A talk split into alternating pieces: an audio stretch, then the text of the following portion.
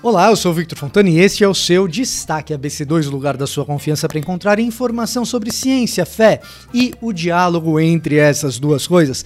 E na edição de hoje você verá Deus, Cosmos e a Humanidade, pós-graduação oferecida pela ABC2, último mês para que você faça a sua matrícula na nossa pós reconhecida pelo MEC. E também guitarras em risco de extinção, pelo menos dependendo de uma determinada madeira. A gente vai explicar isso rapidinho. Picadas de cobras. Elas podem causar um grande prejuízo econômico. Bioma intestinal e distúrbios cerebrais como as duas coisas estariam relacionadas. Ilustração científica, sim, para falar de como a arte ajuda a ciência, nós recebemos ilustrador científico, também biólogo, pesquisador, doutorando aqui do lado na USP. Recebemos Gabriel Gomes para um papo muito bacana sobre desenho e o quanto ele é importante para as ciências. Então, fica conosco que o Destaque ABC2 começa agora.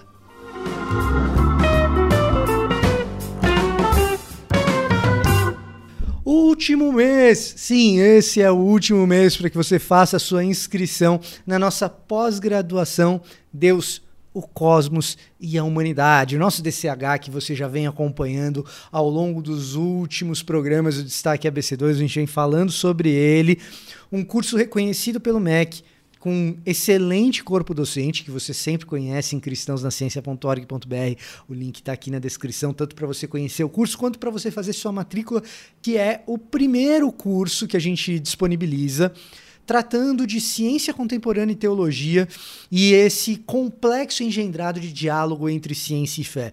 Não é apenas o primeiro curso da ABC2 nesse sentido e de maneira mais abrangente e completa é a primeira oportunidade que você tem no Brasil de fazer um curso, uma pós-graduação que te dê bases para exercer esse diálogo entre ciência e fé. É um curso, sim, inovador e que até pouco tempo atrás nós não teríamos a possibilidade de estudar algo nesse nível em língua portuguesa estando no Brasil. Portanto, a BC2 está trazendo isso para o Brasil, trazendo esse acesso para você. Esse é o último mês. Na sua inscrição, você também ganha a assinatura da revista Ultimato. Então, corra. Acesse o link aqui na descrição, faça a sua matrícula. Eu tenho certeza que você vai gostar do curso. Você pode conhecer muito mais sobre ele em cristãosdaciencia.org.br ou assistindo o nosso DCH Talks, falando sobre DCH e sobre temas que são abordados com maior profundidade, evidentemente, dentro do curso. Aqui no canal de YouTube da ABC2, você vai curtir um papo da Vanessa Belmonte, do Tiago Pereira e do Fernando Pasquini sobre ciência e tecnologia. Você que já conhece a Vanessa de outras incursões aqui na BC2. O Tiago também, que está sempre aqui comigo no painel. O Fernando, que já foi entrevistado aqui no programa. Eu tenho certeza que você vai gostar também desta sexta-feira, DCH Talks. Dá uma olhadinha que eu tenho absoluta convicção que vai fazer com que você expanda os horizontes, vai ficar com um pouquinho mais de vontade de se matricular no curso também. Além disso, nunca se esqueça de nos seguir nas redes sociais, no Instagram, no Twitter, porque assim você fica sempre informado dessas coisas que acontecem e que eu anuncio por aqui no Destaque ABC2. E além disso, não se esqueça de que a ABC2 existe para servir você onde você estiver. E se a sua igreja, se a sua comunidade precisa de diálogo mais profundo entre ciência e fé, nós oferecemos os nossos seminários online, eles estão à sua disposição e você pode ter seminários nossos, sempre contando com pessoas como Guilherme de Carvalho, Gustavo Assi, Marcelo Cabral, entre outros. Tudo que você precisa fazer é mandar um e-mail para eventos@cristãosnaciencia.org.br e agendar o seu seminário online por meio desse e-mail que deve estar também aqui na descrição desse vídeo. Aquecimento global vira pesadelo para guitarristas e principalmente produtores de guitarras. Vamos explicar isso aqui um pouco melhor. Se você toca guitarra há algum bom tempo, se você é familiarizado com o instrumento e especialmente se você é um fã das guitarras de modelo Telecaster da Fender, você sabe que uma boa parte delas tem o corpo produzido com um tipo muito específico, especial de madeira, que é um freixo típico do pântano próximo ao rio Mississippi, ali no sul dos Estados Unidos. Essas guitarras estão ficando cada vez mais caras porque essa madeira é cada vez mais escassa. E isso tem a ver com as mudanças climáticas. É uma árvore do pântano, como o próprio nome diz. Se você não percebeu quando eu falei freixo do pântano, região do Mississippi, é o que geralmente na especificação da sua guitarra está escrito como swamp ash. É a madeira desse freixo. Ash é cinza, ou freixo em inglês, né? do pântano, um tipo específico de freixo que cresce nessa região. Sendo uma árvore de pântano, ela lida bem com a umidade e mesmo com inundações.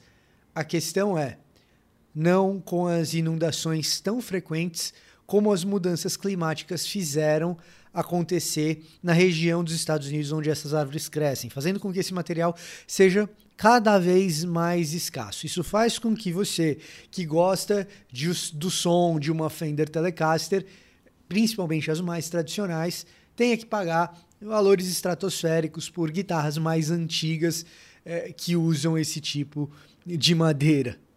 Prejuízo econômico pelas picadas de cobra. Sim, veneno de cobra causa um prejuízo econômico gigantesco e existe uma grande necessidade de prevenção. Pelo menos é isso que diz a Sociedade Americana de Medicina Tropical e Higiene. Reunião recente gerou um relatório dessa associação dando conta de que sobreviventes de picadas de cobra desse tipo necessitam de cuidado extremamente especial e caro por causa das sequelas renais, por exemplo, e também de amputação de membros, pessoas que eram economicamente ativas e que passam a ser dependentes do resto da sociedade muitas vezes.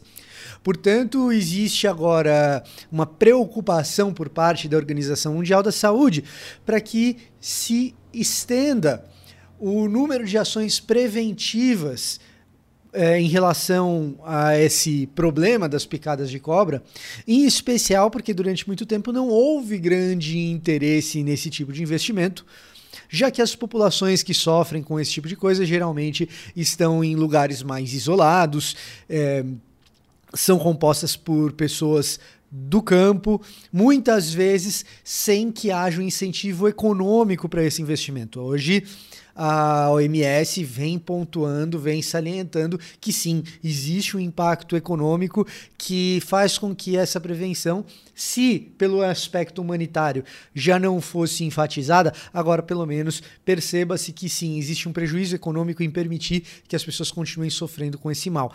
No caso brasileiro, o Instituto Butantan é o grande produtor, ou na verdade o único produtor é, do soro antiofídico, que no caso do Brasil é um pouco complexo pela quantidade de espécies é, de serpentes capazes de inocular veneno, mas não chegamos nem perto de outras nações como a Índia, por exemplo, que sofre problemas graves em decorrência das picadas de outros países do Sudeste Asiático também. No nosso caso, é necessário especial atenção às pessoas em lugares de extrema distância dos grandes centros urbanos, como é o caso eh, de tribos amazônicas ou mesmo pessoas é, em povos ribeirinhos que precisam desse atendimento do soro para que sequelas mais graves não tornem para essas pessoas a vida uh, muito mais complicada, muito mais difícil e que elas acabem sendo dependentes do trabalho de outros. Distúrbios cerebrais começando no intestino. É, isso não é brincadeira, não. Tem bastante gente que conecta o intestino com o cérebro para dizer que o cara é burro. Não é disso que a gente está falando. A gente está falando do microbioma intestinal, cheio ali de bactérias sendo responsável pelo aparecimento de distúrbios cerebrais ou pela sua intensificação. Em especial, Parkinson e também o espectro autista sendo intensificado. Parece existir uma relação de causa e efeito entre é, distúrbios no trato intestinal e o aparecimento ou a intensificação desses problemas cerebrais. A primeira vez que isso foi observado foi em 2006 é, pela microbiologista Jane Foster na Universidade de Hamilton, região metropolitana de Toronto, no Canadá. É, Jane Foster, doutora e não é quadrinhos. Eu fui checar para ver se ela existia. Quando eu li, eu também fiquei surpreso e fui checar para ver se ela existia. Sim, é. Tem uma Jane Foster.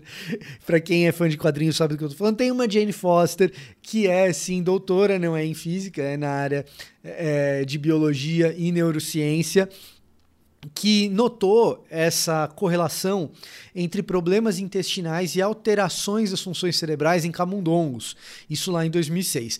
De lá para cá, essas relações em animais e em seres humanos vêm sendo cada vez mais observada e as relações de causa e efeito vêm sido bem eh, têm sido, né, vêm sendo bem estabelecidas.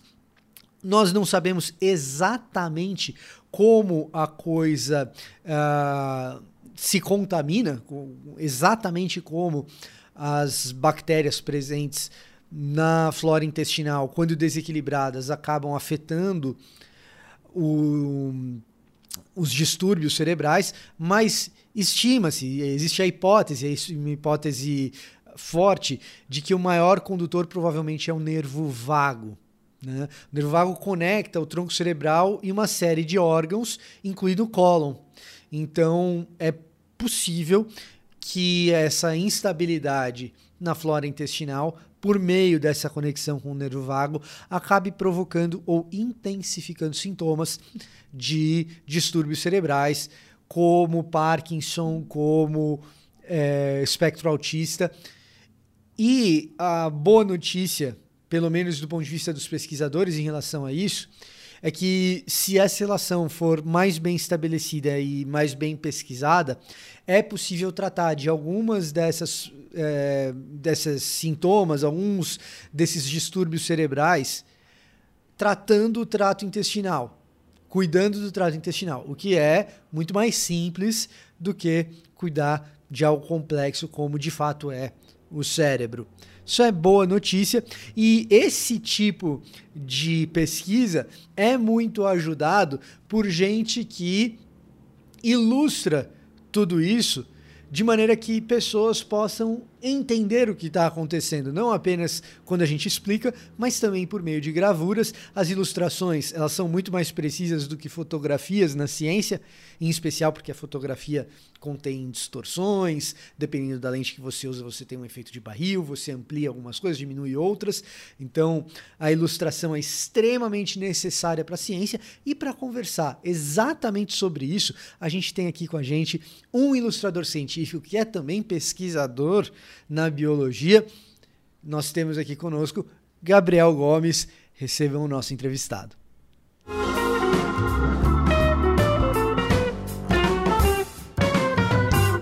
Então, para conversar conosco sobre esse assunto, nós temos aqui Gabriel Gomes. Ele é ilustrador científico, ele trabalha, produz artes nessa área e é também pesquisador. É biólogo, está fazendo seu doutorado aqui na USP na veterinária.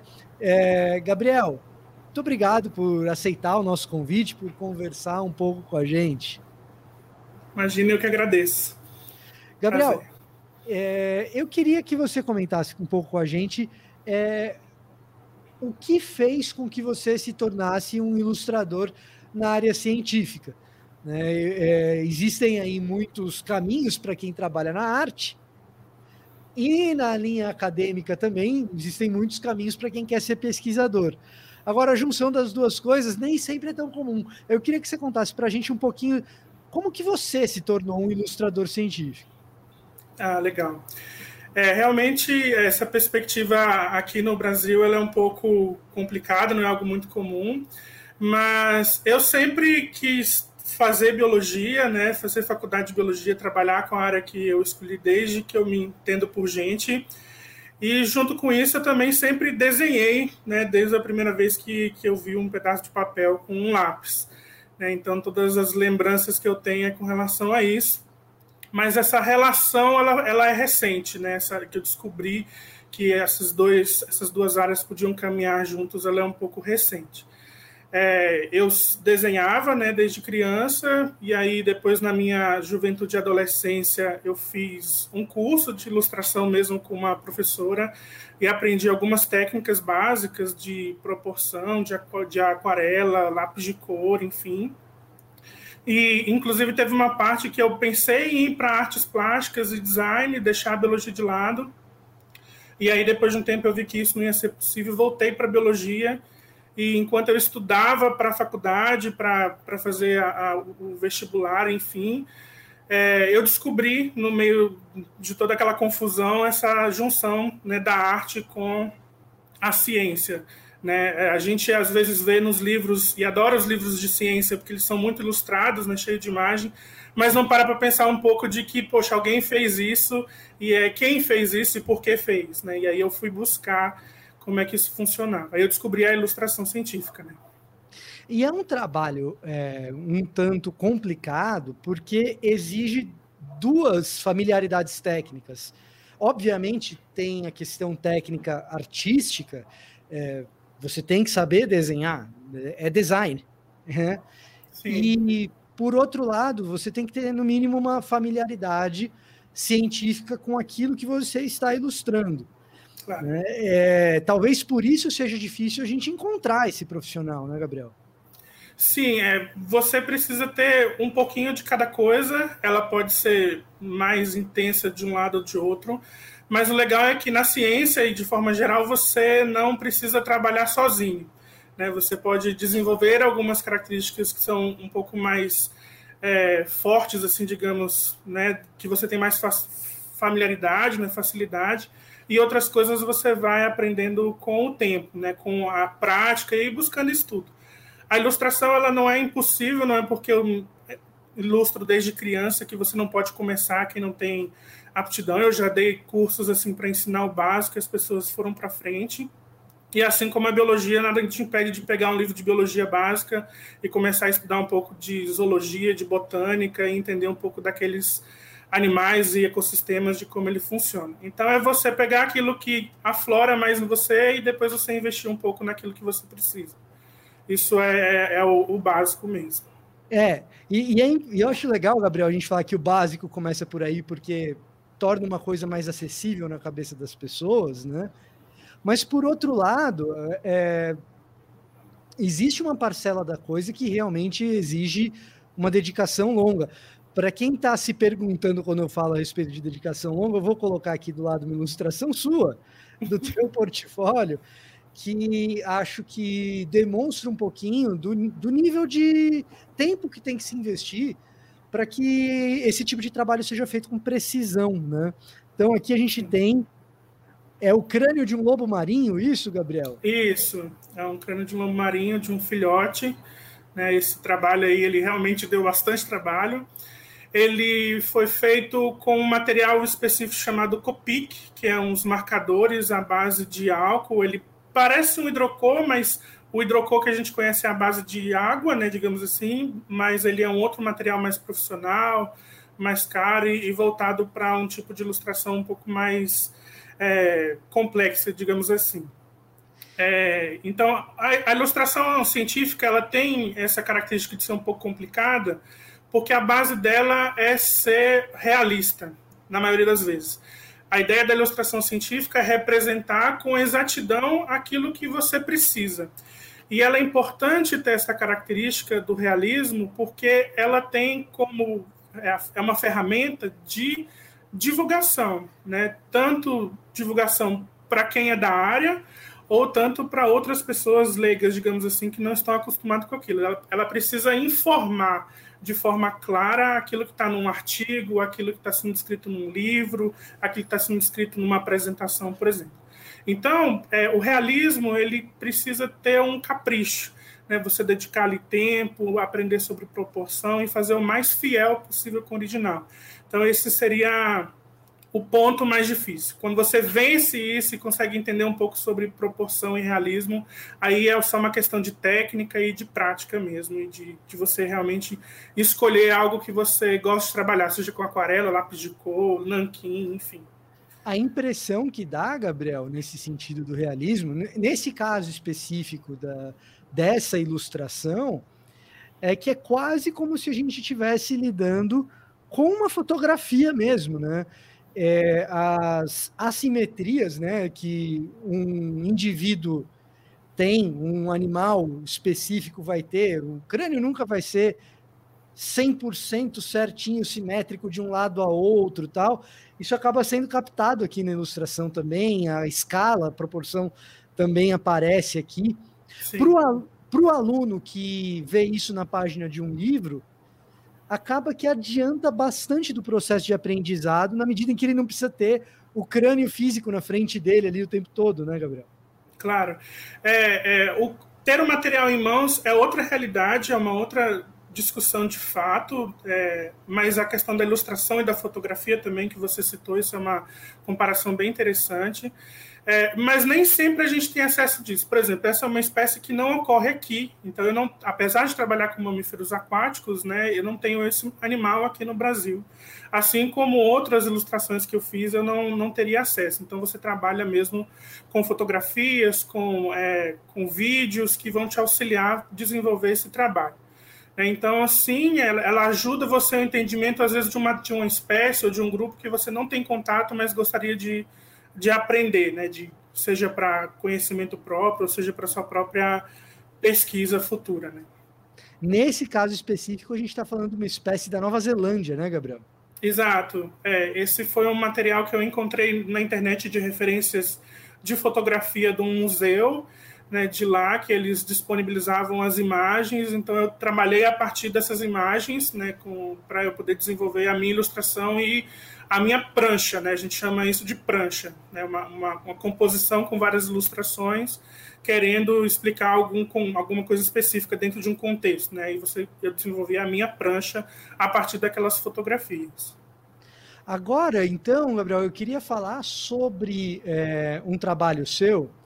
Eu vou colocar aqui um outro trabalho seu. Na verdade, a gente passou por ele de um animal que a gente tem claro. na nossa fauna.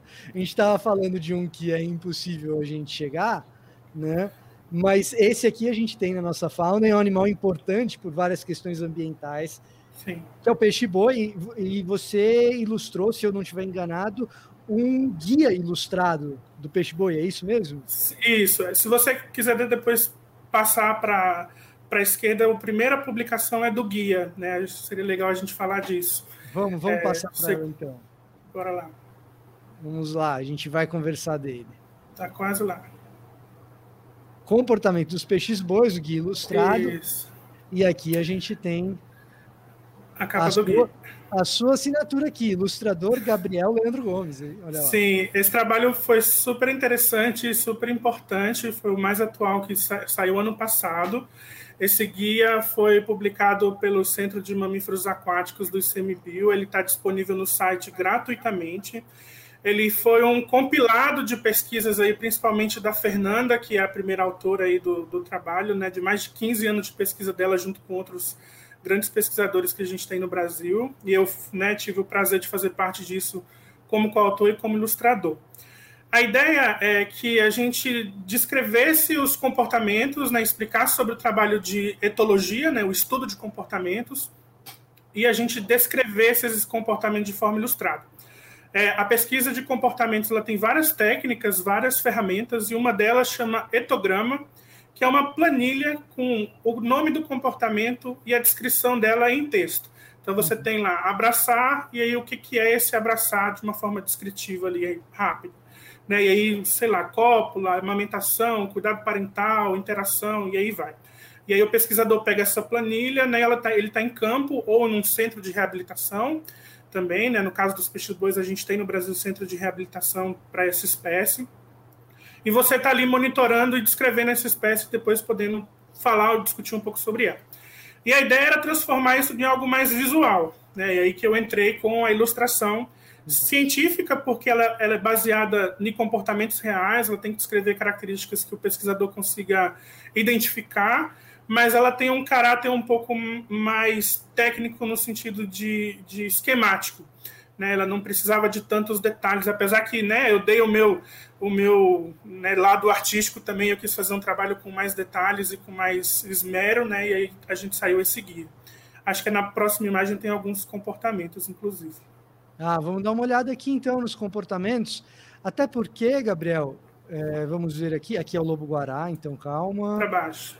Acho que só, só descendo que vai. Só descendo, ok, aqui estamos. Pronto. É, aí, como, como é meu portfólio, né, então eu escolhi só algumas para para exemplificar o meu trabalho, né, mas o, o, guia ele possui mais de 40 comportamentos, interações que esses animais é, desenvolvem, né, e que esses pesquisadores observaram há mais de 15 anos de pesquisa aqui no Brasil. Ele é um guia de peixe-boi geral, então eles são comportamentos que podem ser vistos tanto para peixe-boi marinho, quanto para peixe-boi amazônico. Né? No Brasil, a gente tem essas duas espécies. Uhum. Existem outras, mas no Brasil, com ocorrência, são essas duas. Tanto que aí o que, os animais que estão em cinza, né, eles são os, os peixe-bois marinhos, e os que são peixe-bois pretos, né, mais escuros, eles são os peixe-bois amazônicos.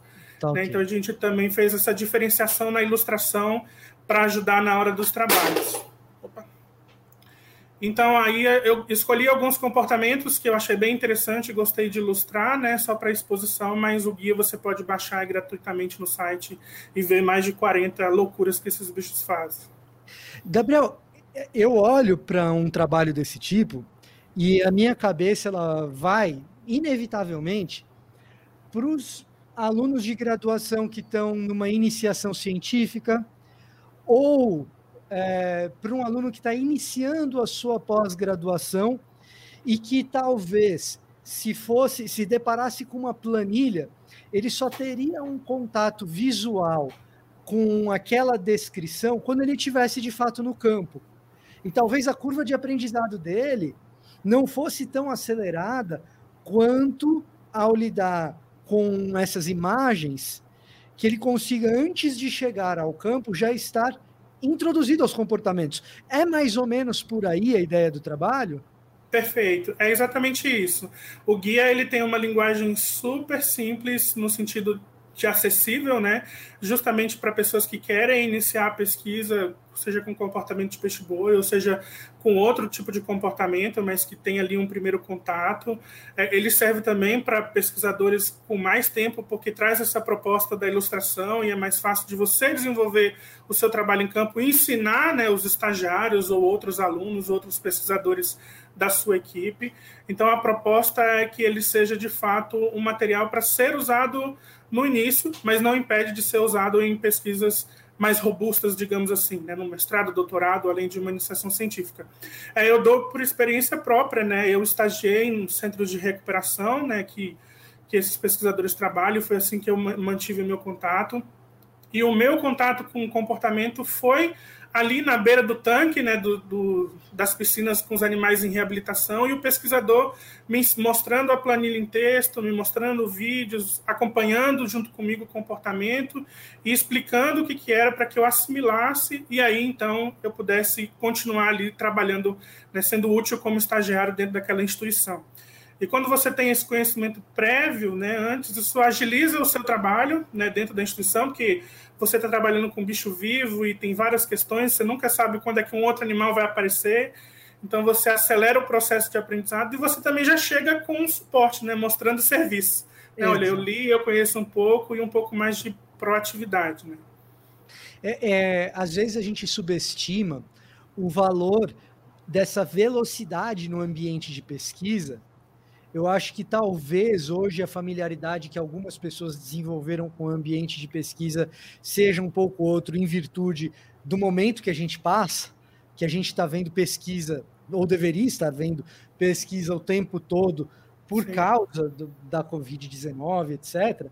E hoje, por causa das vacinas, a gente sabe bem que você ter alguns atalhos ou você acelerar alguns processos faz muita diferença lá na frente. No caso de vocês aí, é, especificamente, quando fala do ICMBio, isso significa economia para cofre, cofre público. Na medida em que você tem um, estagiário que já chega trabalhando, né, isso, isso significa economia para cofre público. Né? É, e até questão de otimização do tempo para o próprio estagiário, porque é, normalmente algumas instituições auxiliam você, por exemplo, com alojamento, mas o resto tem que sair do seu bolso. Né? Então você também não pode ficar muito tempo num estágio, às vezes é um mês, dois meses. Então, quanto mais você consegue otimizar isso, mais você aprende. E mais é importante para a sua formação, mais importante para aquela instituição que está investindo tempo em você. E ter um material desse também incentiva que a pesquisa dê continuidade.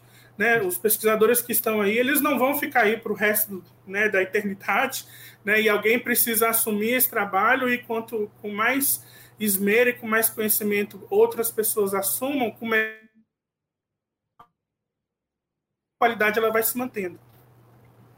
Isso, isso também é um negócio que é importante, que você destacou agora, Gabriel, porque o que acontece é o seguinte: de alguma maneira, o trabalho do ilustrador científico ele solidifica algo que muitas vezes está ou na oralidade de um orientador, Perfeito. ou então está é, tá numa referência bibliográfica que pode acabar um tanto obscura no meio de alguma biblioteca que exige horas de dedicação do aluno para chegar até onde a informação estava.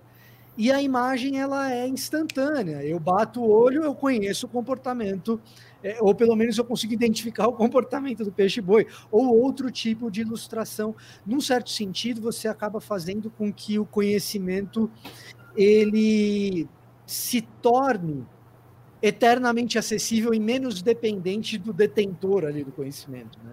Perfeito, perfeito. É, é, algumas pesquisas, você falando sobre referências, né, a dificuldade às vezes de acesso, eu estou desenvolvendo outras pesquisas, né, algumas revisões que precisam de trabalhos, sei lá, de 1900 e Guaraná com rolha. E aí, hoje você tem muita coisa digitalizada, mas outras nem tanto. E aí você tem essa dificuldade, é um material com uma linguagem muito antiga, às vezes coisa até em alemão eu precisei resolver, e você tem uma imagem ali que é, né, desde muito tempo a imagem ela é utilizada né, para desenvolver a pesquisa e, e, é legal até você fazer essa comparação histórica de quanto as descrições e quanto esse esmero melhorou conforme o nosso conhecimento científico também foi se aprimorando.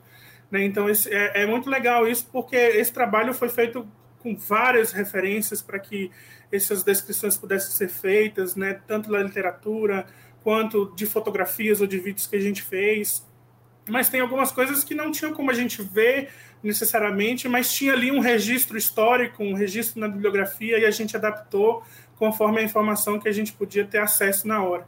Então, sim, a literatura antiga ela é importante, mas não é todo mundo que consegue ter esse acesso. Então, aqui a gente está compilando mais de 40 comportamentos e coisas que você vai encontrar em referências de 1970, por exemplo né? É. E agora está aí muito mais clara e com uma acurácia científica um pouco mais rebuscada, é, com um estilo gráfico melhor, né? Colorido, né? Uma ilustração com mais qualidade, né? Modéstia à parte, né? em comparação com trabalhos né, tão antigos assim. Então, sim, a ideia é, passa por isso também. É, é, isso me veio na mente a hora que você tá, estava falando, porque na minha área de pesquisa acontece muito também. Se você pega uh, algumas das obras ilustradas na área bíblica, você percebe que o trabalho do ilustrador, às vezes, quando eu falo trabalho do ilustrador, no sentido de buscar referencial bibliográfico antigo mesmo, é, o trabalho do ilustrador muitas vezes supera a do redator da obra em alguns aspectos. Sim. Porque que a busca de referenciais para vocês não é fácil. É, é, muitas vezes você está fazendo um trabalho original mesmo, baseado em uma descrição que está perdida em algum momento da, uh, da bibliografia e você tem que fazer aquilo a partir do zero, né? Perfeito. É, é, forçar isso, essa necessidade de, de escrever o melhor possível, ela é uma característica histórica da ilustração científica. É, antigamente, né, você não era feita a partir de relatos, o ilustrador tinha que se virar com aquele relato e fazer aquele animal, aquela planta. depois de um tempo, né, com as navegações, né, um pulo histórico aí que é, os naturalistas eles não faziam parte ainda da viagem, é, mas é, os viajantes traziam pedaços dos bichos, né, descrições, aí o ilustrador tinha que se virar. Então, desde o começo você está ali com uma, uma descrição ruim, tentando fazer um bom trabalho. Aí depois de um tempo o naturalista foi fazendo parte das expedições e estando ali acompanhando.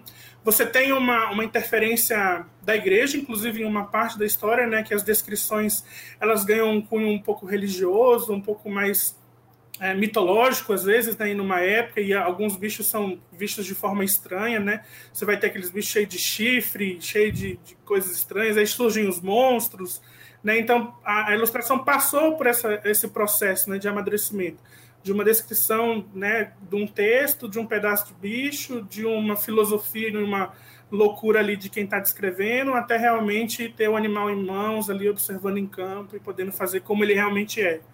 Né, então isso, isso já isso é tratado desde o primeiro dia que, o, que alguém precisou ilustrar alguma coisa, né?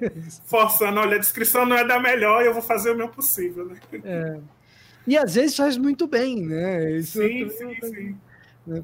Gabriel, assim, é uma área fascinante, é um, é, e é uma ajuda muito grande para o pesquisador, também para o público de maneira geral. Eu tenho certeza que tem gente que está assistindo a gente que a última vez que tomou contato com ilustração e pensou nisso de maneira mais detida foi na ilustração infantil de maneira bastante didática, que os livros didáticos acabam tendo, e às vezes a gente subestima a capacidade de comunicação da ilustração em nível superior, né? É, numa Sim. graduação, na pós-graduação e até mesmo no desenvolvimento de pesquisa. Acho que é um exemplo é, fenomenal isso que a gente pode dar. Você que está acompanhando a gente, de repente, ser ilustrador, saiba que existe uma área gigantesca para ser trabalhada aqui e com carência, né? Você, Gabriel, está trabalhando na área biológica, existem ilustradores científicos de outras áreas e necessidade em outras áreas também de ilustração. Né? Sim, não, perfeito. É, o Brasil ainda tem muito a crescer com isso, né? É, infelizmente a educação artística às vezes é vista como é um momento de folga da escola, né, ali do aluno, mas é, você tem uma ferramenta riquíssima, né, e aí com, com vários anos e anos de desenvolvimento, isso, isso importância. É, na pesquisa científica, né, tem revistas acadêmicas que você só publica a descrição, principalmente descrição, né, de sistemática, taxonomia, você descreve, você só publica se tiver uma prancha com ilustração. E infelizmente a gente não tem muito essa cultura de que o ilustrador ele faz parte da pesquisa, a ilustração faz parte do orçamento. Normalmente ele é né, o final e de repente eu descubro que eu preciso fazer um esquema ali. E isso, inclusive, acabou incentivando os próprios pesquisadores a, procurarem a fazer as suas próprias ilustrações. Né? Então, o cara não, não é o melhor ilustrador do mundo, nunca estudou, mas é, ele não tem dinheiro ou não tem orçamento, e ele precisa daquilo e ele se vira como pode, aí você vai se desenvolvendo. É uma mostra interessante de que, se você quiser, você consegue aprender e desenvolver alguma coisa, e com o tempo tá aí fazendo os seus próprios trabalhos. Foi assim comigo, né? Então eu, eu peguei uma coisa que eu fazia da infância e fui entendendo as regras e, e as metodologias dentro da ilustração científica e fui é, afinando isso, né? Então não é impossível, é uma coisa que dá aí para utilizar bastante na pesquisa, sim. Perfeito. Gabriel, muito obrigado pelo papo.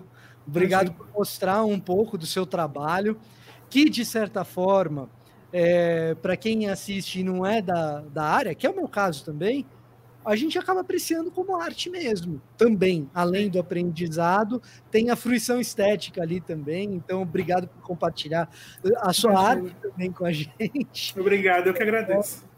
E a você que nos assiste, saiba, existe um lado da ciência que também exige sensibilidade, outros tipos de técnica, e que também é muito útil para todo mundo, para todo mundo que trabalha é, na ciência, parte da ilustração. Gabriel, muito bom conversar com você.